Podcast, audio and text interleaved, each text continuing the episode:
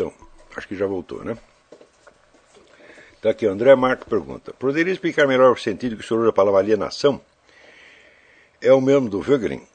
Não, eu estou usando um sentido muito mais, é, muito mais genérico e que não implica ainda um, dizer, um esclarecimento crítico do, do, do conceito.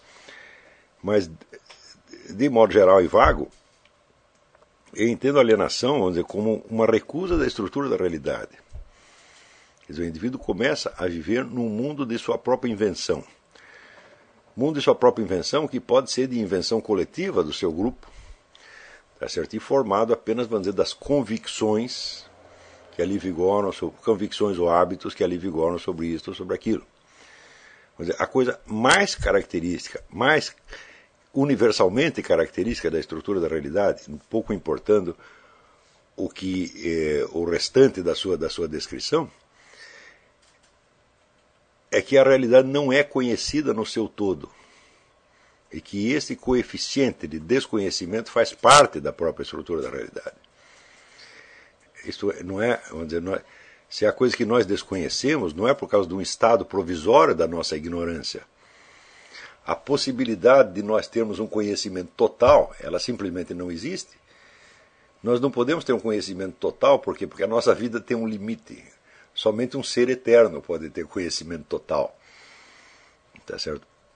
Somente um ser eterno, universal, absoluto, pode ter conhecimento total. Então, a limitação do nosso conhecimento é inerente não só à nossa condição, mas à própria estrutura da realidade. Por quê? Porque a nossa condição faz parte da estrutura da realidade. Ademais, se eu não posso conhecer tudo dos objetos, isso não é só uma limitação minha, mas é uma limitação deles próprios. Quando eu digo que eu não posso né, olhar uma pessoa se movendo pela rua e ao mesmo tempo estar tá examinando, abrir a barriga dela para abrir os, os, órgãos internos, não é só que eu não posso fazer isso, ela também não pode. Né? Ela não pode estar andando pelas ruas e ao mesmo tempo abrir a sua barriga para me mostrar seus órgãos internos. Então, isso não é uma limitação do meu conhecimento, é uma limitação simultânea e, vamos dizer, correlativa do conhecimento e do ser. Está compreendendo? Portanto, esta limitação, esse coeficiente de desconhecimento, coeficiente de, de, de mistério, ele faz parte da estrutura da realidade.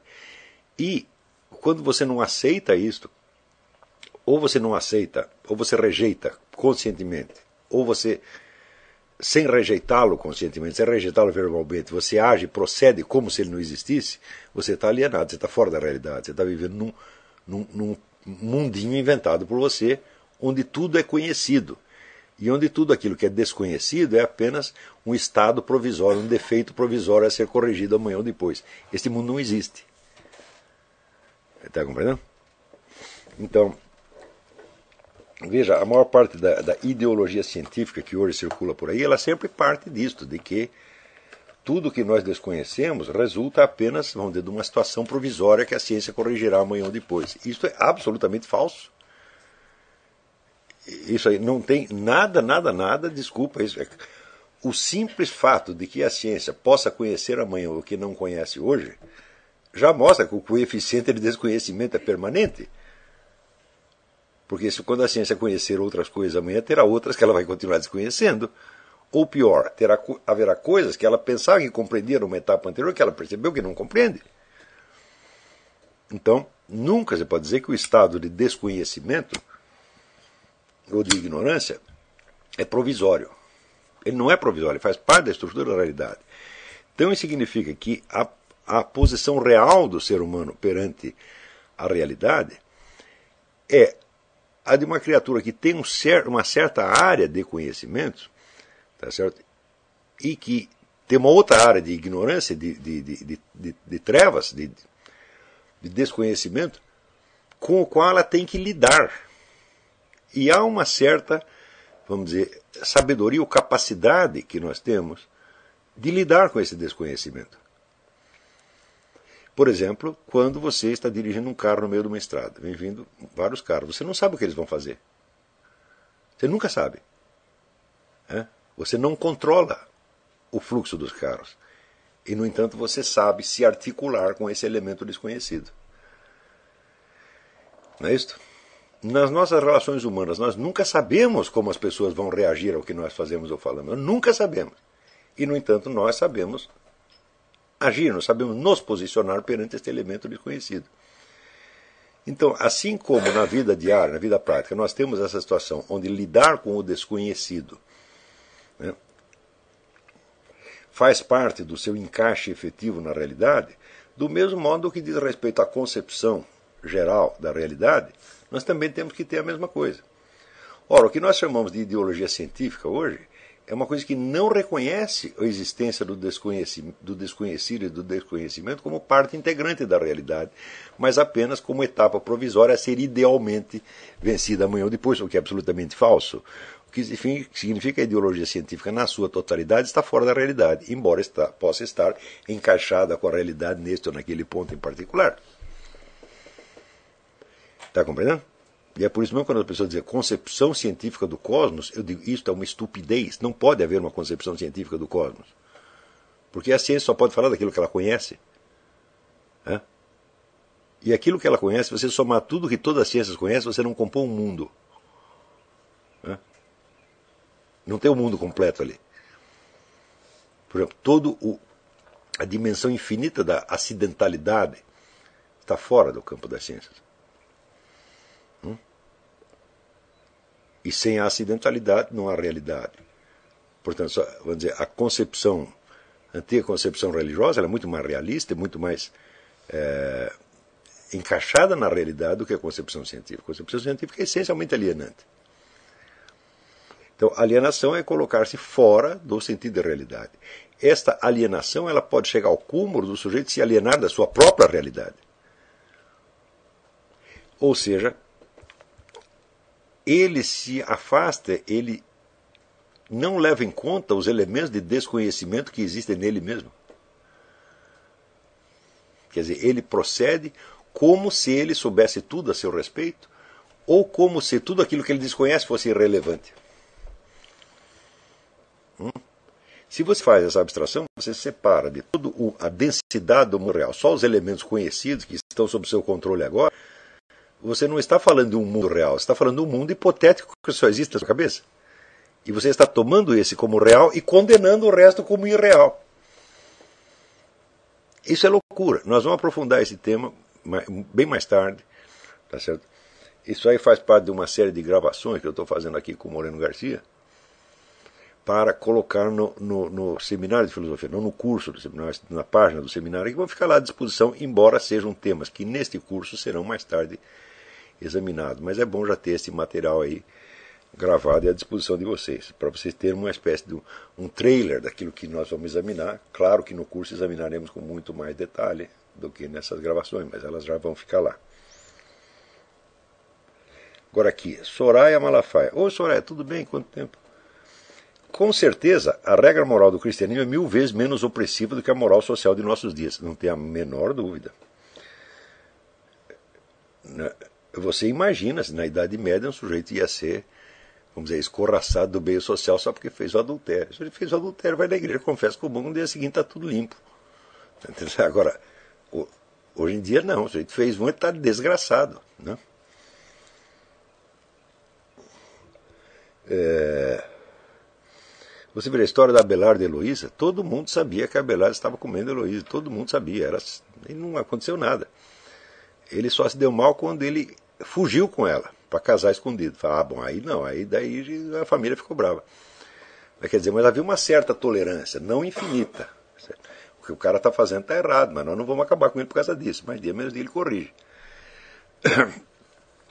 Então, é uma esperta incorporação da moral cristã pelo Estado moderno. Sim, o Estado moderno, que é leigo, ele pega da moral cristã tudo aquilo que lhe interessa para aumentar o seu poder sobre os cidadãos.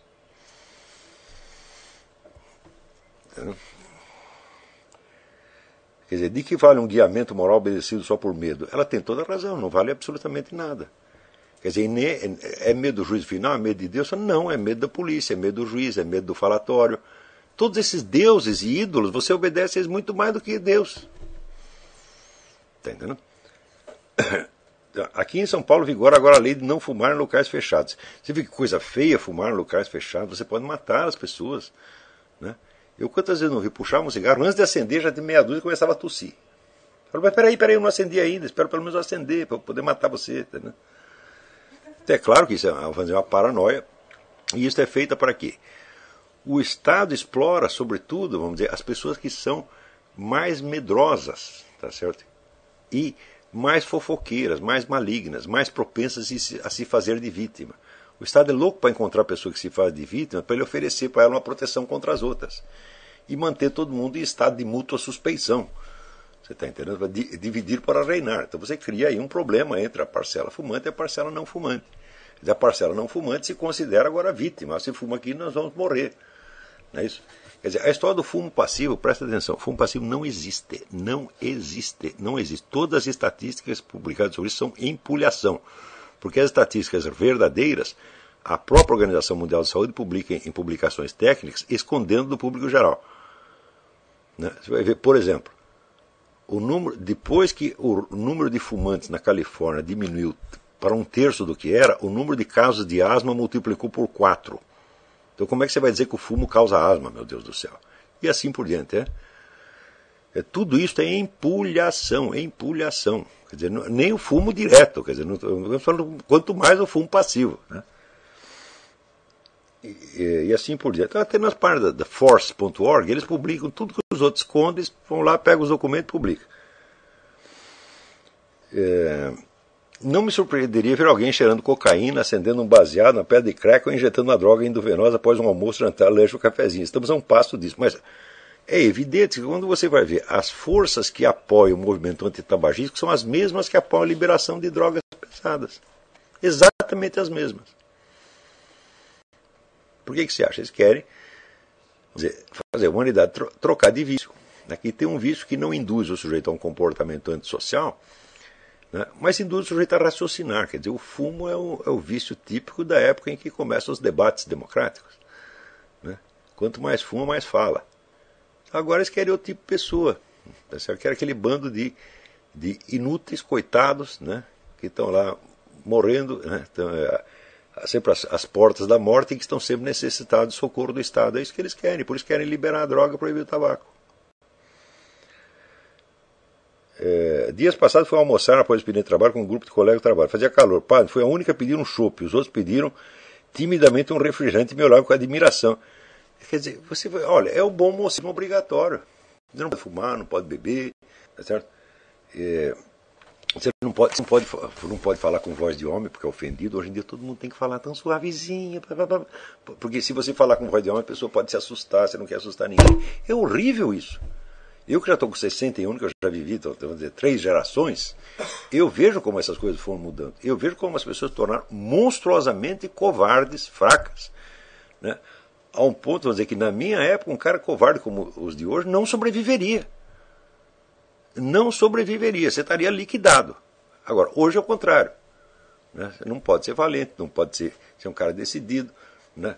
não pode nem, nem falar em certos tons porque as pessoas se ofendem. Então, fica todo mundo se comportando como se estivesse, vamos dizer, com, com medo de ser acusado de alguma coisa. Quer dizer, que, que mundo é esse, pô? Como é que vocês aguentam viver nessa porcaria? É... Professor, qual a sua opinião a respeito dos atores J.D. Salinger? Eu adoro Salinger, Apanhador no Campo Centeio, é um livro, um livro maravilhoso. E se vocês aí têm sorte de estar no Brasil, porque a tradução brasileira do Salinger é tão boa quanto o Salinger. Tradução feita pelo Jório Dauster, que era um sujeito até. Não era um tradutor profissional, ele trabalhava na Petrobras, mas era um homem de muita cultura. A tradução é maravilhosa. É... Thomas Pynchon. Estou com quatro livros do Thomas Pynchon para ler, não li nenhum ainda. Quando ler, digo.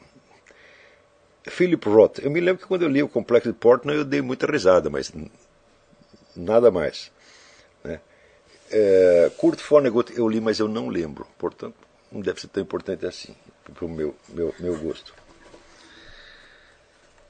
É, aqui, Bernardo Camargo pergunta: Acredito que, pelo que você disse, que o grande desafio da vida cristã seria o retorno à sociedade após o isolamento natural pelo que passamos ao revoltarmos contra a alienação oprimente. Esse retorno é realmente tão vagaroso quanto acho? Olha, aqui, Bernardo, é o seguinte: Goethe dizia que o talento se aprimora na solidão e o caráter na agitação do mundo.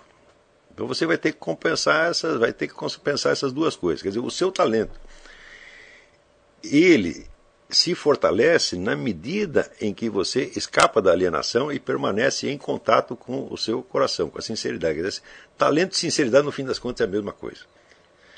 A criatividade só vem do centro do ser humano, fora, fora disso não vem. Você começa a imitar, começa a eh, virar um homem de papelão, acabou sua criatividade. Tá certo? Então, você tem que manter ali no, no, no centro. Porém, você tem obrigações com a sociedade porque você mesmo as contraiu, você deu a palavra, por exemplo, ao casar com uma mulher, você deu uma palavra para ela. Você mas tem que manter aqui de algum jeito, caramba. Aos trancos e barrancos, mas vai, não precisa ser perfeito, mas você vai, vai, vai, vai. De algum... Não adianta você querer ser perfeito, você tem que ser melhor. Melhor do que o quê? Melhor do que você é agora. Hum?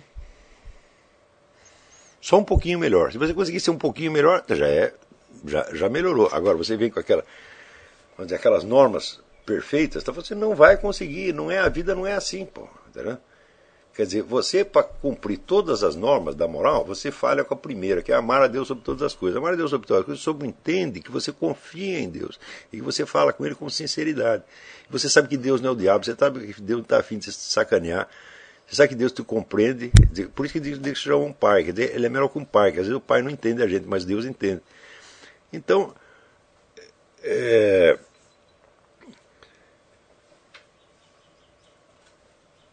por isso que nesse curso aqui nós não lidamos muito com moral. Nossa única moral que interessa é o primeiro mandamento. Amar a Deus sobre todas as coisas, tá certo? E Deus sob o aspecto específico da verdade, uma verdade que você não conhece, mas que você vai aos poucos conhecendo. E sobretudo, vamos dizer, a verdade de que você jamais conhecerá tudo. Tá certo? Não por causa de uma limitação sua, o que está na natureza de um ser não pode ser uma limitação. Preste bem atenção. Limitação ou privação é quando você está privado de uma qualidade que seria natural você ter. Por exemplo, um tigre sem dentes. Você está entendendo? Então, essa aí é uma grave limitação. Agora, seguinte. Uh, o tigre tem dentes de tigre, não tem dentes de tubarão. Isso não é uma limitação dele, isso é ele mesmo. Tá? Então, nós quando a pergunta sobre a natureza humana, eu não respondi a pergunta, não analisei criticamente aqui nesse curso a questão da natureza humana, vamos fazer isso mais tarde. Mas existem certos é, exercícios pelos quais você vai aprendendo esta, esta noção da, da, natureza humana. Quer dizer, você saber distinguir o que, que é limitação do que, que é simplesmente a sua própria estrutura, de, bom, você está na pista de descobrir o que é da natureza humana. Quer dizer, em vez de nós damos um conceito filosófico da natureza humana, você pode fazer uma experiência da natureza humana. Que você talvez não consiga verbalizar, muito menos analisar filosoficamente, mas você vai ter experiência. E desta experiência faz parte este trato com o desconhecido.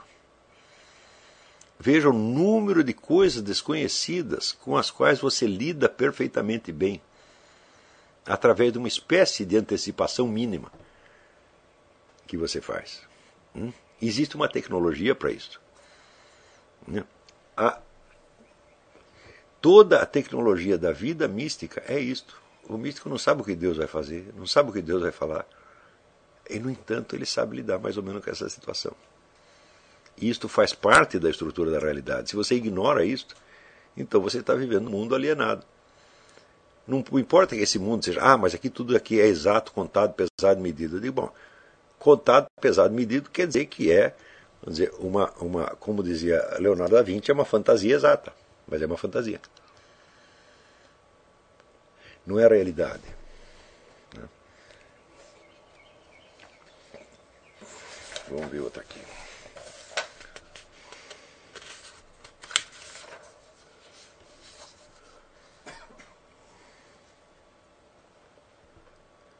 É, Rodrigo Fernandes pergunta: outra aula o senhor falou, de literatura. Como a poesia se encaixa no nosso curso? Digo, bom, a poesia é a expressão primária da literatura. A literatura começa com poesia. Vamos dizer, a, a, as outras formas literárias é, narrativas, como, por exemplo, o romance, surgem muito mais tarde. Tá certo? E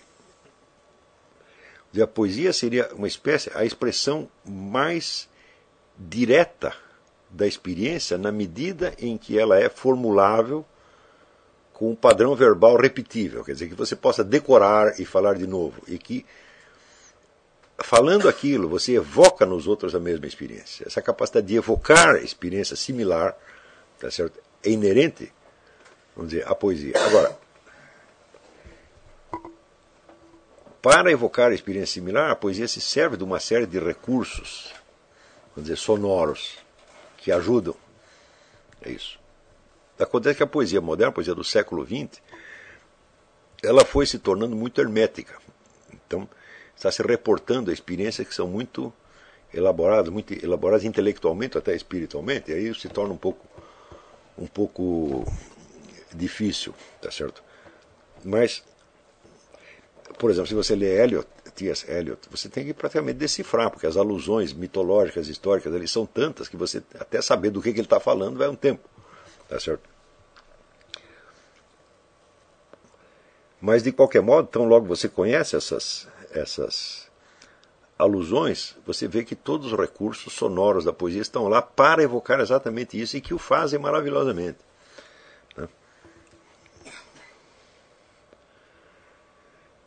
A poesia brasileira não está um pouco acima da prosa, está muito acima da prosa. O Brasil tem alguns dos maiores poetas da humanidade, a começar por Manuel Bandeira e o próprio Bruno Tolentino. Por quê? A poesia, de certo modo, é a expressão mais primária. Quer dizer, sem poesia não existe civilização. Poesia e religião está em todo lugar. Né? Você não vai encontrar uma civilização que não tenha isto. Você encontra civilização que não tem alta tecnologia, que não tem filosofia, que não tem ciência histórica, mas que não tem. Religião e poesia não tem. Quer dizer, isso é é o mínimo de, de, de, referência que você precisa ter para ter uma vida comunitária. Né? Então, não é de espantar que a poesia seja melhor do, do, que, a, do que a prosa, porque ela chega antes. Tá certo? O talento poético desperta primeiro.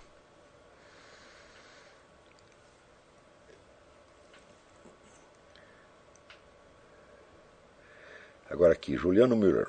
O sentido da vida seria saber lidar com os fatores desfavoráveis, saber adaptá-los ou reinterpretá-los de maneira que, em vez de nos deterem nossos objetivos ajudem a realizá-los.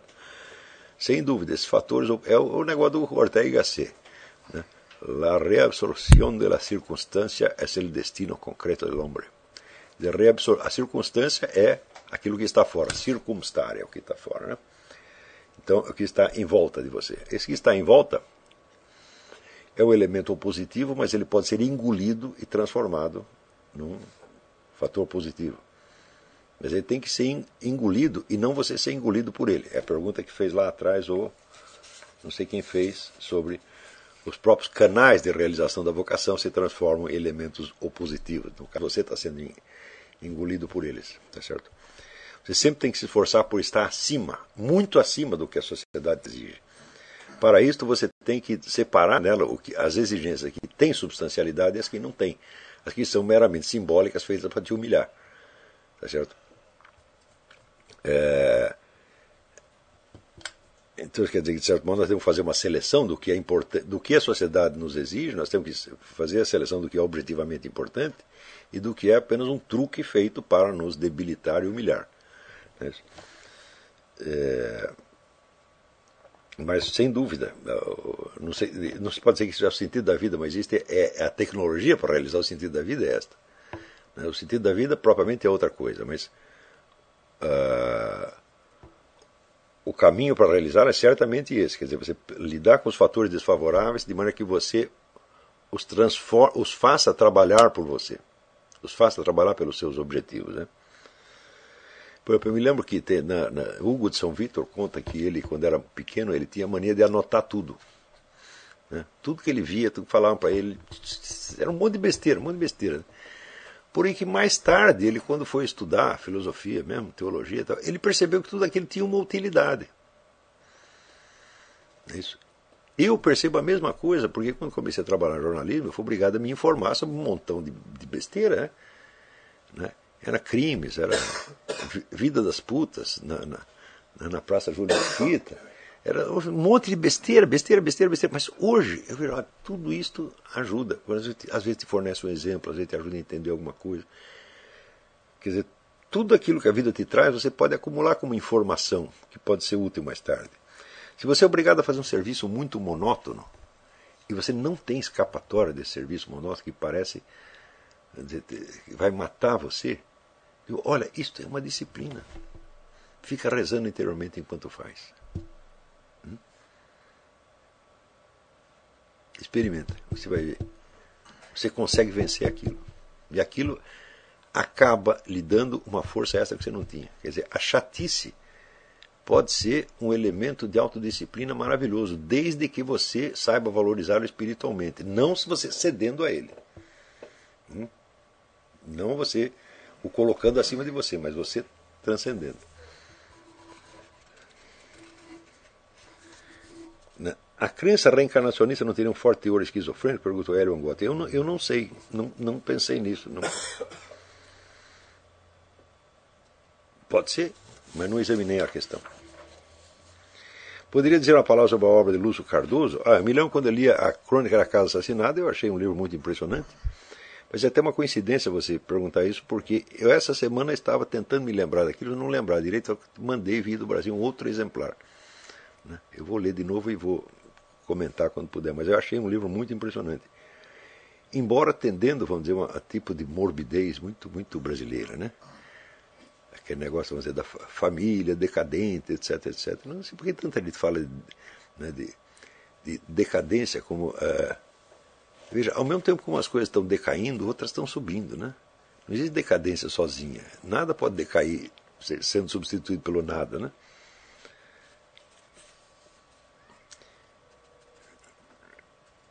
Já que o professor tocou no assunto da reencarnação, seria possível falar sobre o kardecismo? Não é possível, porque eu conheço muito pouco da matéria. Do que eu sei é o seguinte: alguns fenômenos observados em sessões espíritas, fenômenos são perfeitamente reais. Tá certo? Mas as doutrinas, as explicações, bom, eu precisaria pensar muito sobre isso e não deu tempo de examinar, mas os fenômenos são reais. Percebo que muitas questões que chegam ao senhor no início do discurso estão ainda distantes da minha compreensão às vezes estão da minha também. Aqui, Vladimir Lima Braga. Sinto-me ainda cru dentro de tais problemas, eu também. Penso ainda nas leituras de base para ampliar a capacidade de imaginação. Basicamente é a leitura da, da poesia, as obras de teatro, o próprio cinema, tá certo? Tudo isso, tudo isso ajuda. Quer dizer, é o negócio do Leibniz. Ele diz que o sujeito que tivesse, tivesse visto mais figurinhas, ainda que fossem todas sobre coisas irreais, seria uma pessoa mais culta que outra, porque a imaginação tem mais portas, tem mais pontos de comparação. É é... Na aula anterior, o senhor lembrou o Borges a dizer que para ler um livro precisa ter lido muitos livros. É algo que me angustia porque não, não sei se leio com qualidade. O senhor recomenda muita leitura de ficção. De que modo posso perceber que estou lendo com qualidade? Mas é, é muito simples. Veja, o que é, para as finalidades desse curso, nós não temos que interpretar as obras literárias, mas nós temos que interpretar as situações da vida à luz dos símbolos que as obras literárias nos fornecem. Se você é capaz de fazer isso, você está lendo com qualidade, você está aproveitando a leitura. Se ela te serve como ponto de comparação para situações reais da vida, então está funcionando. Está compreendendo? E quanto mais você lê, você vai ter mais pontos de comparação. Isso quer dizer, as suas comparações vão se tornar mais precisas. No começo elas vão ser muito genéricas, Tá certo? E você vai comparar muita coisa que não tem nada que ver. Tá certo? Mas à medida que a galeria de personagens e situações na sua mente vai aumentando, você tem mais pontos de comparação e você então compõe a, situação, a sua compreensão das situações com elementos que você tirou de vários livros de ficção. Né? Isso significa que a sua comparação vai se aproximando mais da coisa específica, vai sendo menos genérica e mais específica. Assim como vamos dizer, ao aprimorar o nosso vocabulário e a nossa, a nossa linguagem, tá nós devemos, é, no começo da vida, tudo que nós falamos é genérico, né? Quer dizer, uma criança, as palavras dela, ela usa a mesma palavra para dizer 40 coisas diferentes. Eu me lembro que a, a, a Leila, quando era pequena, todos os vegetais eram chamados de batata. Tá Depois aprendeu os nomes, né? alface, tomate, etc, etc. Nós a mesma coisa, na vida adulta, o nosso vocabulário vai sendo cada vez menos genérico, mais específico. Quer dizer, é a famosa busca do termo próprio. O termo próprio não o termo genérico. Não é isso? Então, você quando vai na feira, você não fala, chega o cara, ah, eu quero um vegetal. Né? Você fala, não, eu quero tomate, beterraba, alface, abobrinha, etc. Então, na expressão das nossas experiências, nós temos que nos buscar cada vez mais o termo próprio em vez do termo genérico. Né? E na imaginação a mesma coisa. A nossa imaginação deve ir se ajustando para ficar cada vez mais apropriada à situação, à experiência real e menos genérica. Para isto, o que? Você precisa ampliar o seu vocabulário, vocabulário de imagens, de vocabulário imaginário das situações e personagens humanos. Isto é absolutamente fundamental. Portanto, toda a ficção que você lê, é, é, tudo vai ser útil. Agora, é melhor você se pegar as grandes obras, por quê? Porque as obras menores elas são cópia da cópia da cópia da cópia. Elas não têm aquela vitalidade, vamos dizer, de uma descrição que sai direto da experiência. Né? Às vezes, vamos dizer, pela primeira vez que aquela experiência é, é descrita, elas já são, vamos dizer, uma experiência secundária. Elas já resultam de uma experiência não humana, mas literária. Está compreendendo? Quer dizer, então você lê o livro e fala, não, esse cara, isso aqui não é o que ele viu da vida, é o que ele leu no Machado de Assis, por exemplo. Está entendendo? Então isso aí já não tem tanta utilidade para nós, porque vai se afastando da coisa concreta da imagem para os conceitos abstratos. Vai virando cada vez mais conceito abstrato. Está entendendo? É...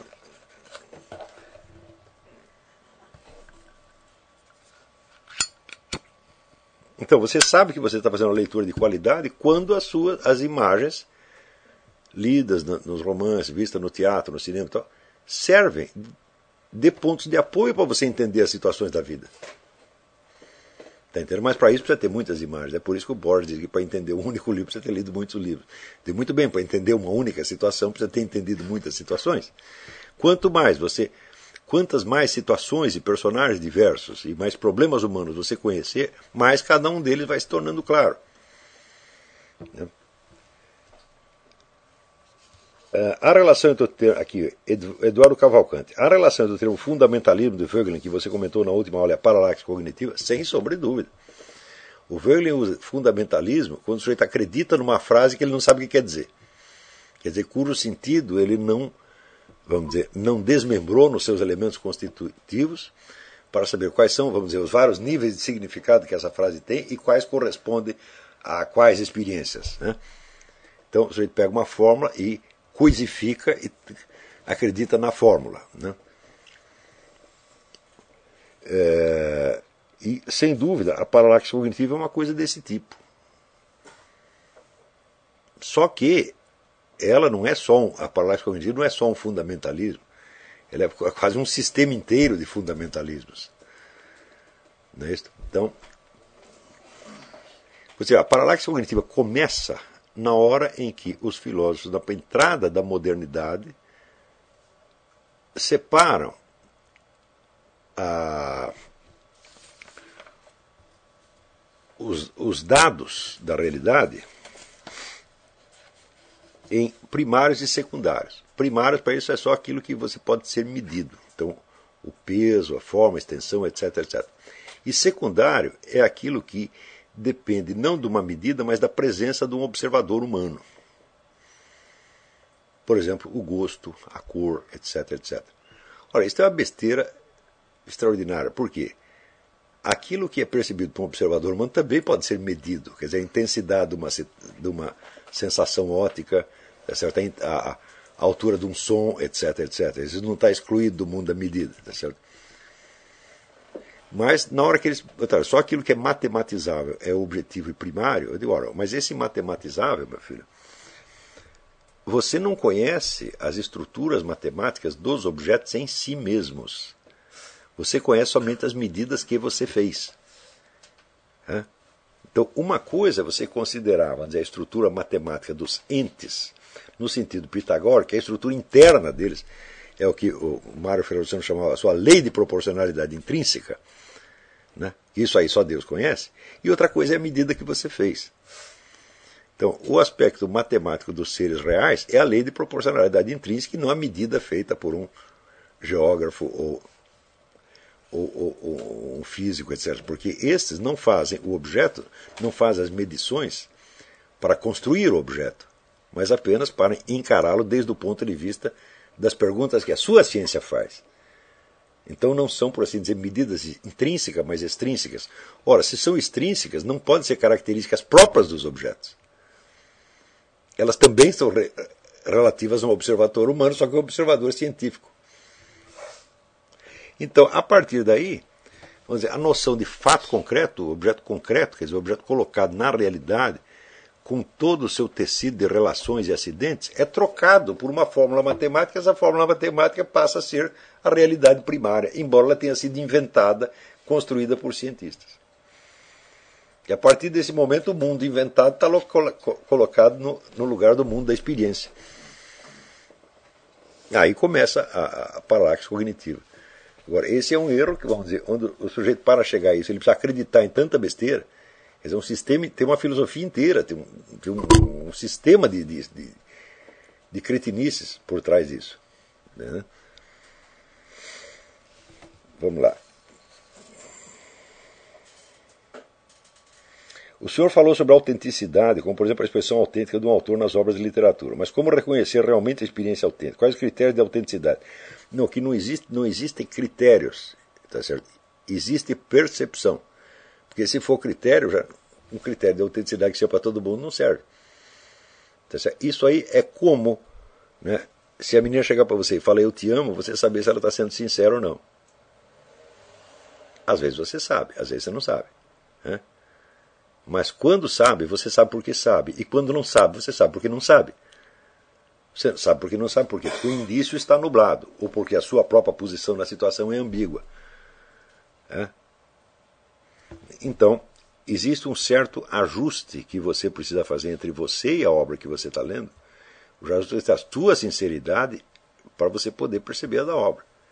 Isso aí é uma coisa que não tem solução teórica, tem solução prática. Você vai aprender isso aí. Tá certo? Ao longo do tempo você vai pegar isso aí, mas não, não, fórmula, fórmula não tem. Quer dizer, pode existir uma fórmula daqui a um tempo, mas eu não, não aprendi essa fórmula ainda. Mas um elemento que eu sei dela é que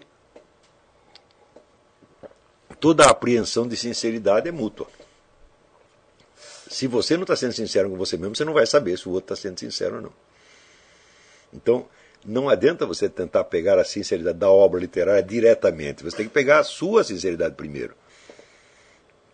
A sua prática da sinceridade lhe ensinará a reconhecer as pessoas e as obras sinceras. Está compreendendo? Para, vamos dizer, um escritor uh, tarimbado, não é difícil você saber se a coisa soa falso ou não. O Bruno Tolentino tem uma capacidade extraordinária para isso. Né? É, então, muitas vezes, ele lendo poesias onde, onde o poeta queria ser comovente, o Bruno dava risada. Né? E onde o cara queria parecer engraçadinho, o Bruno ficava desesperado. Quer dizer, o cara não, o sujeito não está acertando o tom. É? Então, ou por uma falta de sinceridade, ou por uma falta de instrumentos. Tá certo? Também acontece, acontece isso. Falta de instrumento é quando você não sabe dizer aquela experiência específica, real que você está vivendo. Então você diz uma outra parecida que você leu na literatura. Entendeu? Aí falha tudo. Bom, vamos ver. Tem mais algumas perguntinhas aqui.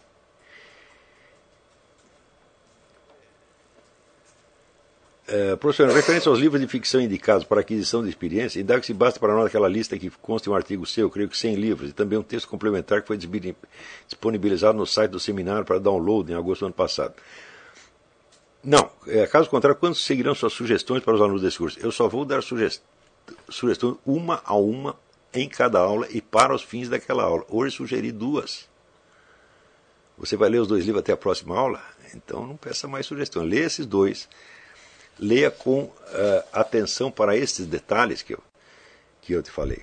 Que ali, vamos dizer, a profissão, a, a carreira literária, né, a arte da literatura surge como símbolo da realização sincera de um homem. Mas ela pode não ser isso.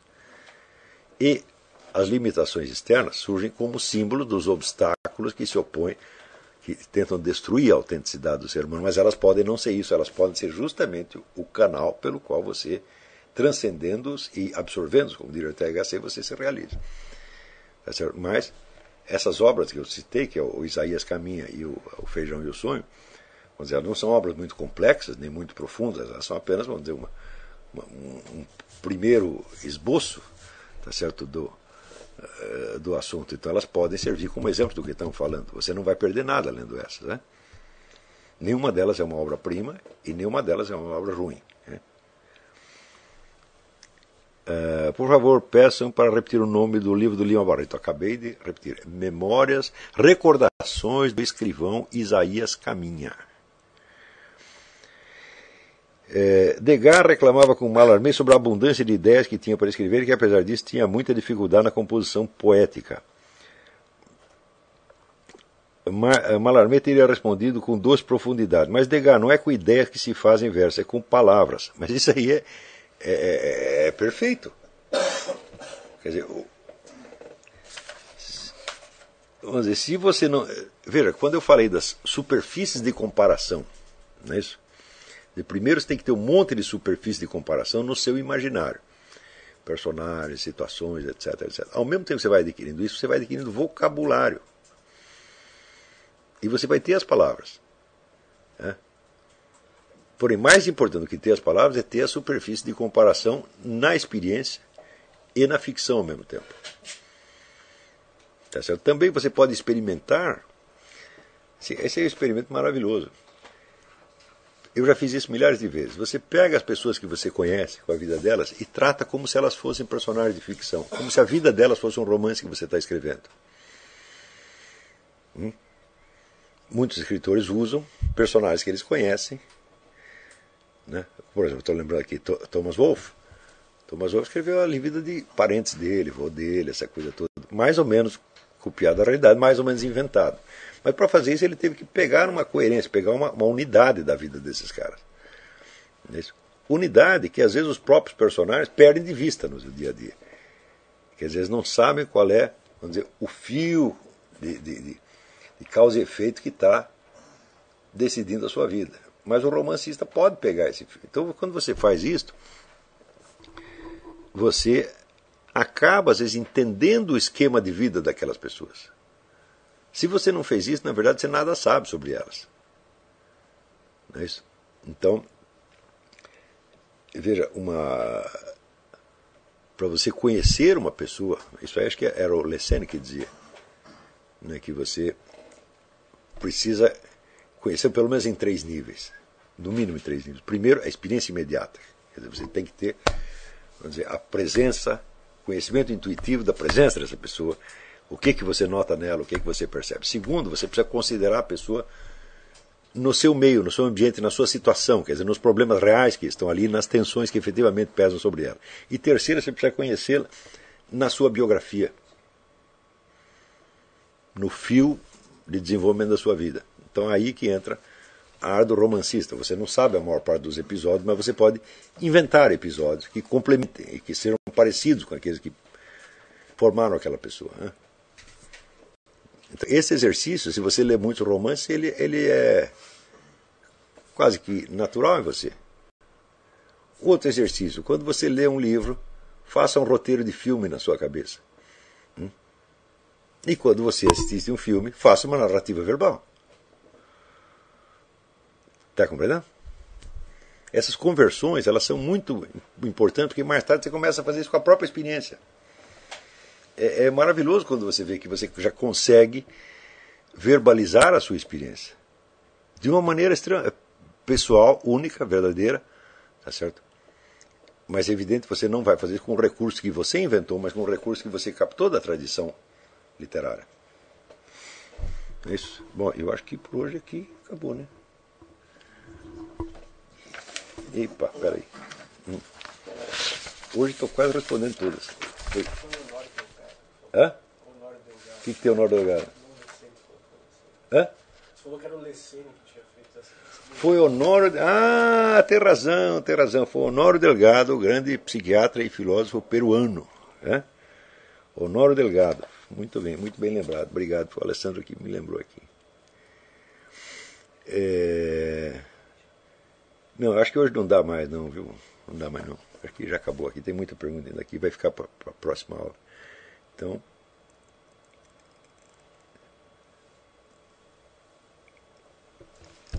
Então acho que por hoje né, acabou. Foram três horas de aula, está mais que suficiente. Então até a próxima vez, muito obrigado.